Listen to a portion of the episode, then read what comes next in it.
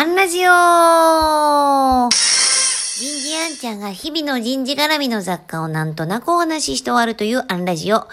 今日は、理屈はないけど情があるうなぎ屋さん。こんなテーマでお話ししてみようと思います。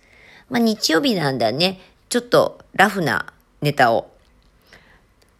近所のうなぎ屋さんから、宅配をしたことがあったんですね。おそらく土曜の牛の日とかだと思うんですけれども。あ美味しかったんですよ。で、えっ、と、そこのチラシがまたポストに入ってて、それも投げ込みじゃなくて、ちゃんと封筒に名前も入れて入ってあったので、切手は貼ってないんですけど、だから前に、注文してくれた店に、なんか配達のついでに投げ込んでくれてるんだなっていう、あの、感じの封筒。これだけでもこまめな感じがするんですがね。こう、開けたらね、まあ、こう、うなぎ屋さんのメニューとともに、こんな手紙が入ってたんです。穏やかな日差しとともに過ごしやすい季節になりました。今回は私の自己紹介を少し書かせていただきます。もうこの時点で、へっていう感じね。大学卒業後、寿司職人との出会いがあり、寿司屋に就職、そこで10年勤めました。不器用なこともあり、毎日指導の日々でした。しかし今思うと僕のために使ってくれていたと思います。5年ほど下積みをし、板場に立つことができました。そこでも積極接客の難しさなどいろいろな壁に悩みましたが、諸先輩方に助けていただき、今につながる勉強をさせていただきました。ビル撤去のため、10年目半ばで退店することになります。その時に現在の社長と出会いました。お客様として来ていただいてたのですが、えー、ある場所に新店を出すのでどうですかと、寿司屋からうなぎ屋？同じ和食といえどまた違うジャンルなのですがやってみたいという気持ちが湧き上がりました。今回は入店までの経緯を書かせていただきました。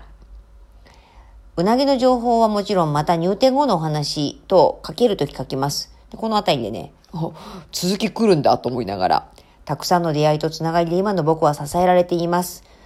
僕たち、えー、何々店一同は、僕も含めまだまだ未熟者ですが、それを自覚し、一つ一つ大切に一つ一つきっちりと美味しいうなぎ弁当を届けたいと思っておりますので、これからもよろしくお願いします、店主。